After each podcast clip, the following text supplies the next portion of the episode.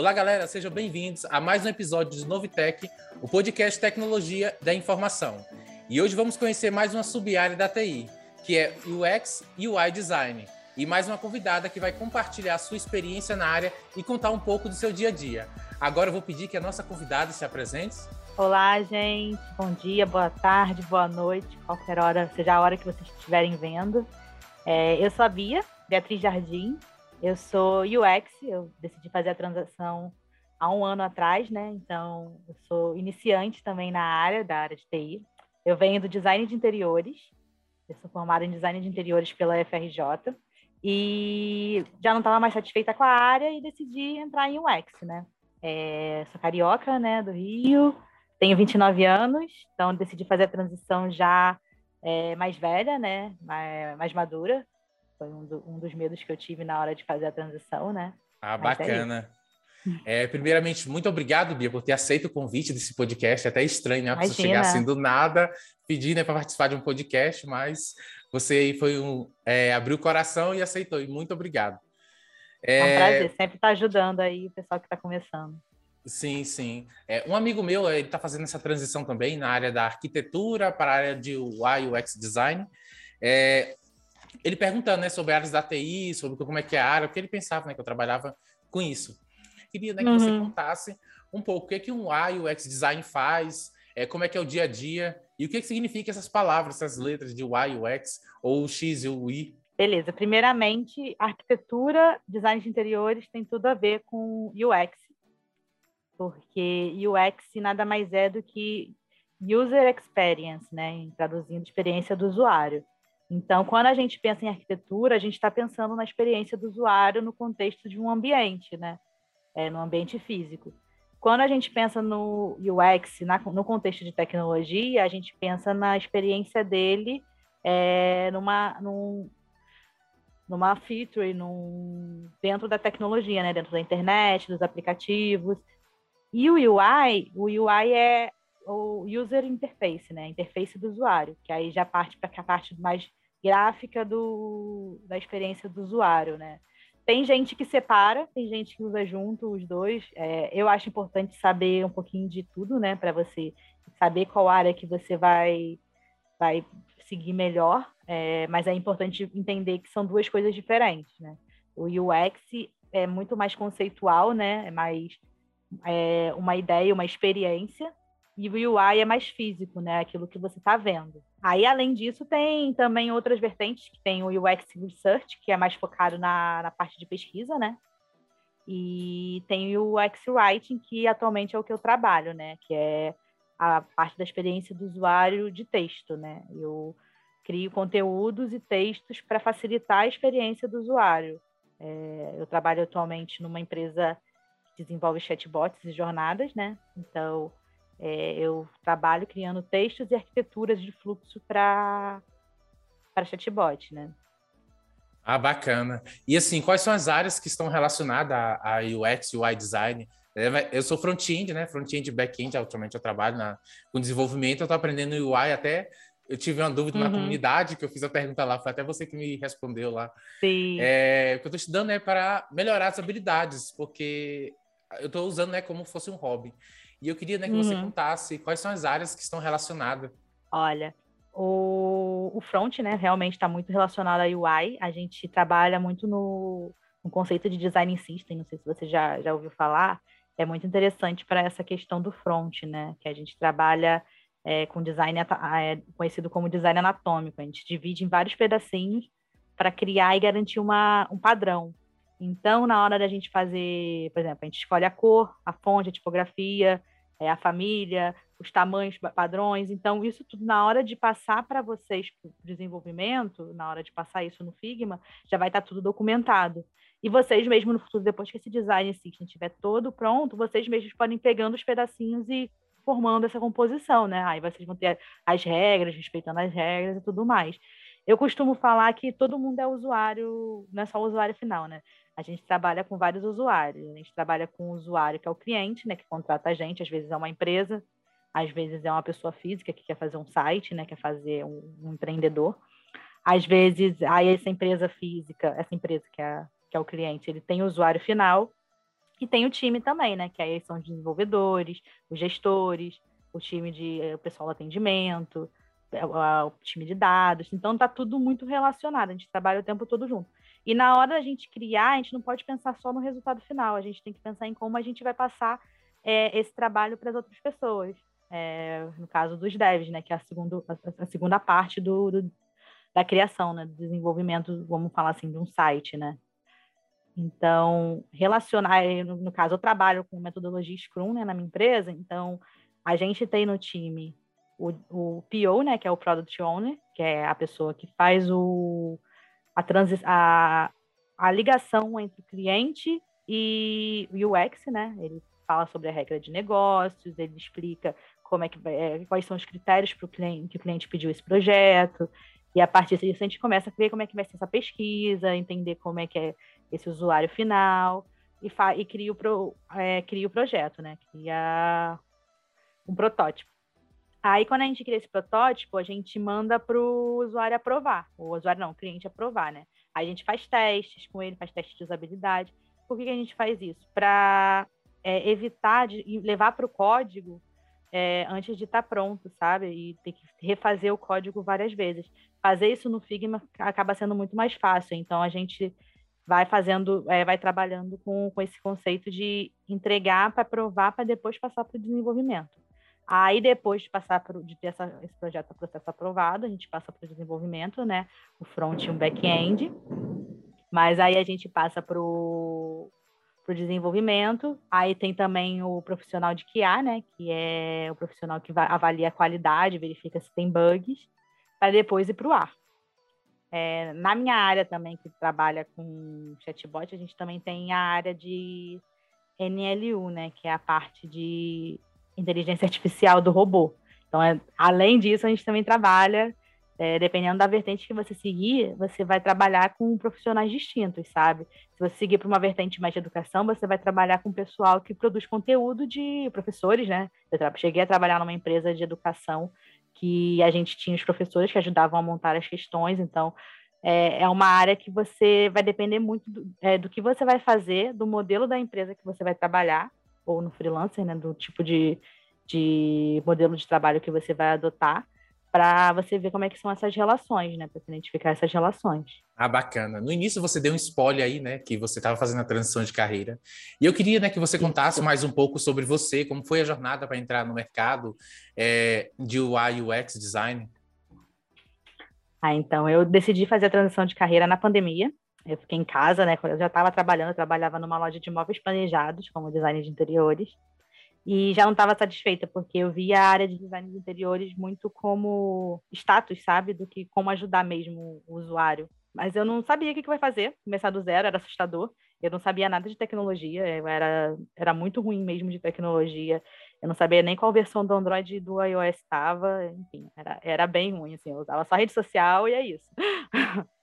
Então foi o maior desafio para mim foi foi aprender, entender, começar do zero essa parte da tecnologia.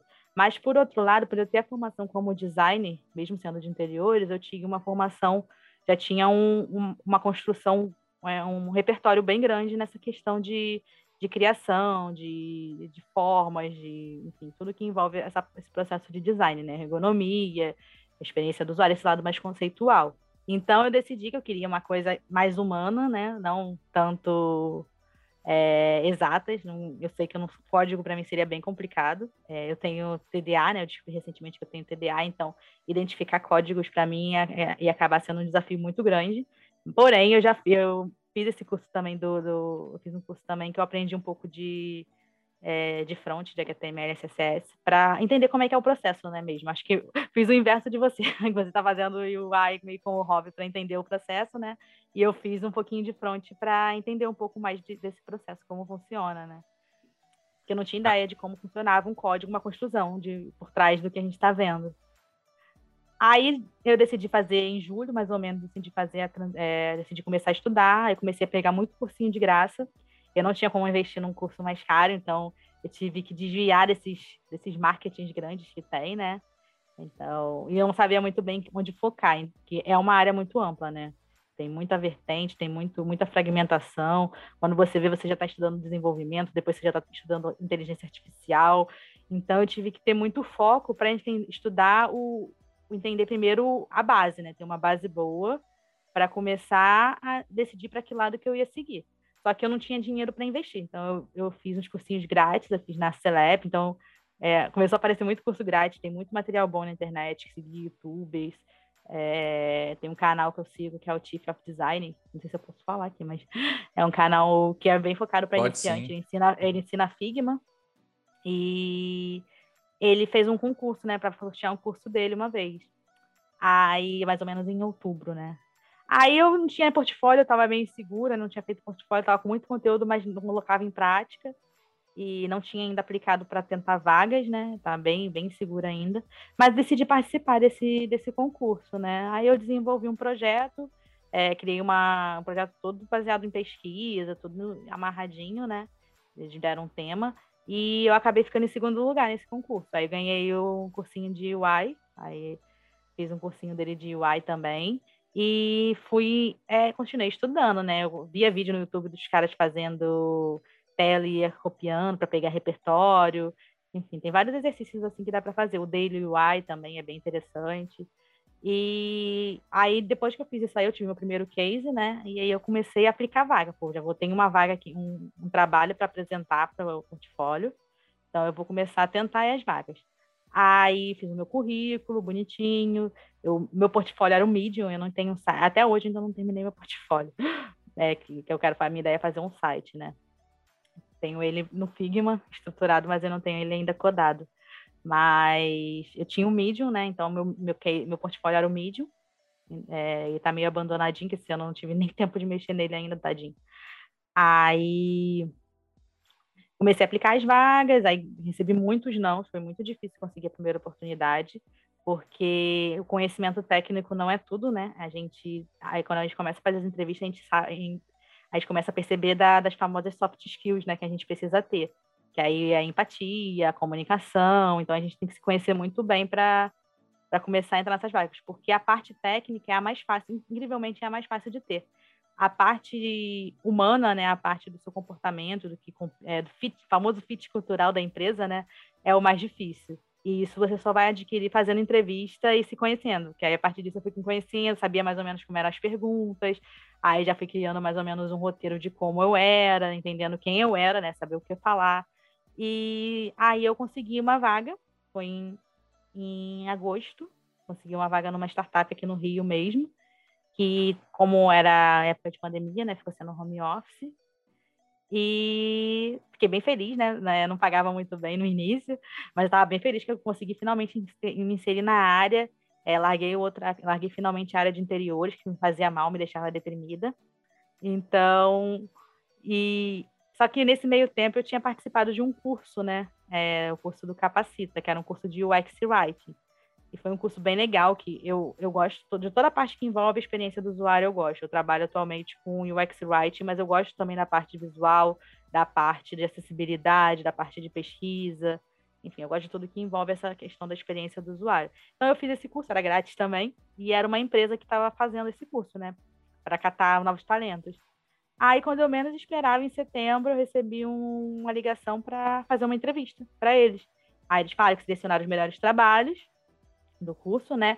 E eu fui uma das selecionadas e queria fazer uma entrevista comigo para uma vaga que estava na empresa em aberto. Aí eu fiz, já, é, eu gostava muito da cultura da empresa e acabei sendo selecionada, né? Aí é lá que eu tô agora, foi em setembro que eu fui, entrei lá, né? Já completei três meses. E é uma agência, então eu trabalho, é, é o nome da empresa de Winsmark, né? E eu trabalho como com um cliente deles é, dedicado, né? Que é a AME Digital atualmente. Aí eu estou trabalhando na, no desenvolvimento do chatbot deles. Desenvolvimento não, na criação, né? O desenvolvimento são os devs que fazem, mas nessa criação do, do chatbot deles.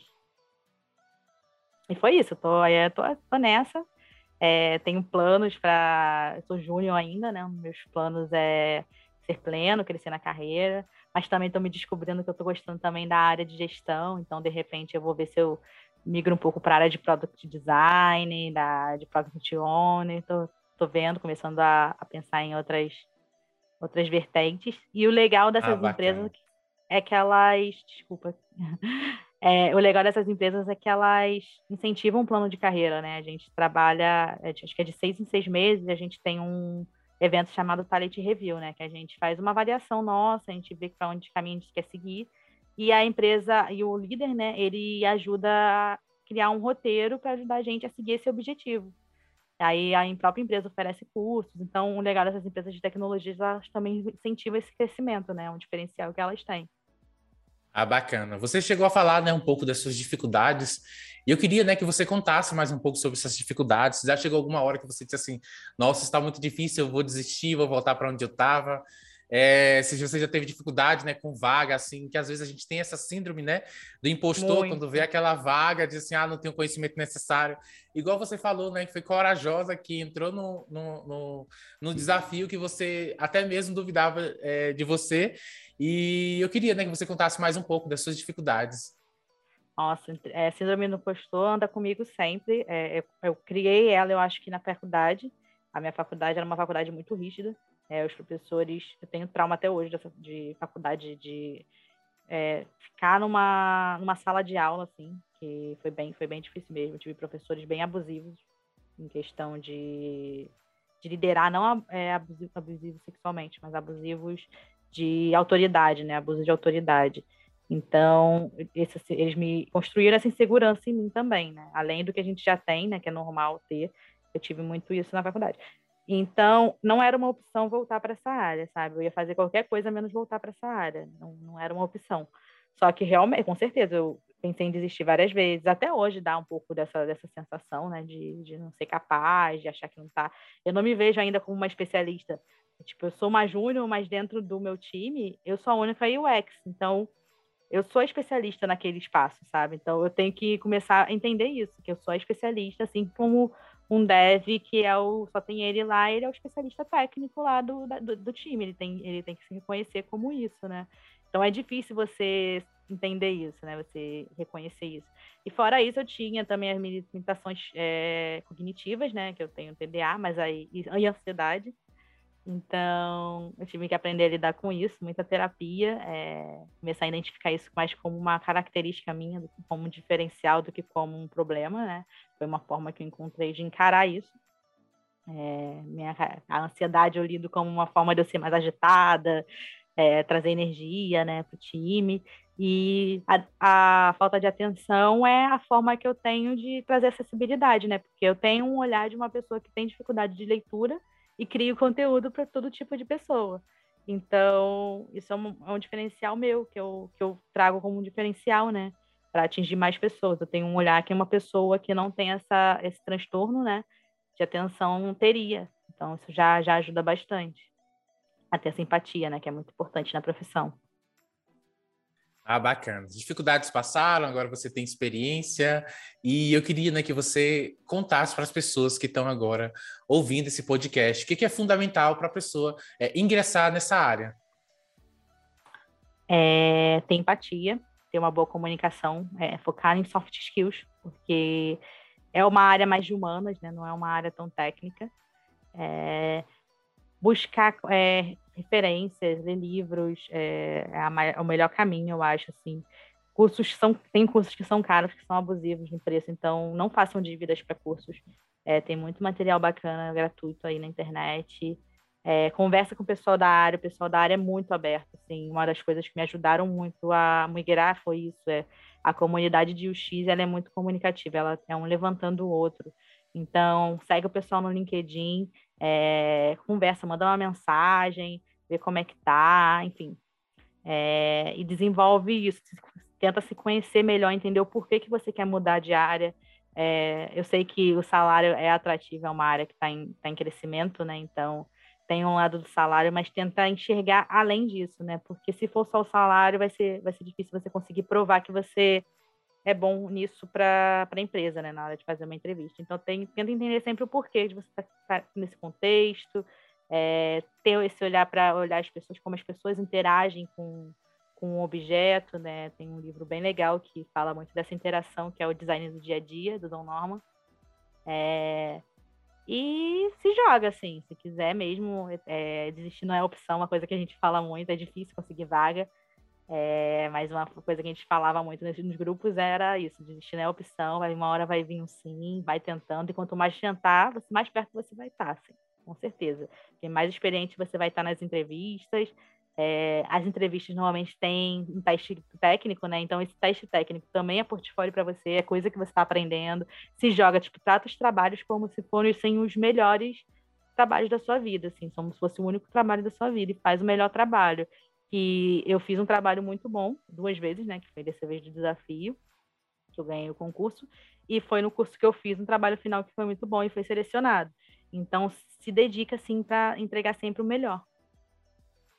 Ah, bacana. E é assim. e como você vê o mercado para UI UX design? É, é um mercado que está crescendo, só que está focando muito em pleno, né? Então, é, e também tem o problema do, da banalização, né? É, cada vez mais estão pedindo UX e UI que saibam desenvolver. E Sim. isso eu já não acho tão, tão legal, porque você acaba misturando as áreas, né? O UI e UX é muito mais humano, mais visual, e o desenvolvimento é mais exato, né? É mais lógica, enfim. E você acaba criando um profissional sobrecarregado, aí vem o burnout, vem um monte de coisa, mas você pega um profissional, paga menos, enfim. É isso que muitas empresas têm feito, né? Então a gente tem que tomar cuidado com isso para não acontecer isso que aconteceu com arquitetura, com design de interiores, com design gráfico, que está banalizado. Esses dias eu vi uma vaga de design gráfico sênior por 2.500. É, eu achei bem absurdo, que nem o UX Júnior ganha isso, né? é, então a gente tem que tomar cuidado, todo, a galera toda de tecnologia, que eu acho que até que todas as áreas de tecnologia, com a pandemia, elas, elas ganharam muito visibilidade, né? Elas ficaram muito centradas porque cresceu muito a forma de, de interação, né? As questões de, de pedir comida, de mercado, de enfim, a pandemia mudou tudo, mudou o comportamento do usuário, que já poderia ia demorar mais para chegar onde está, a pandemia meio que acelerou, né? Então a gente de tecnologia a gente está muito em evidência. Aí a gente tem que tomar cuidado para não deixar se banalizar, né, a profissão. Então, se é, vê uma vaga assim, você não é obrigado a saber tudo, né? Você vai saber aos poucos, é. vai aprendendo, enfim. Eu acho até na... lado, né? Acho até no desenvolvimento, né? Um dia desse eu vi a vaga que pedia front-end, back-end, ainda mexer com Figma e conseguir fazer Nossa. protótipos. Assim, oxe, haja a cabeça para essa pessoa. E assim, não, questão de salários, salários, você acha que a área está pagando bem? É, ou depende? Como é que é? O de...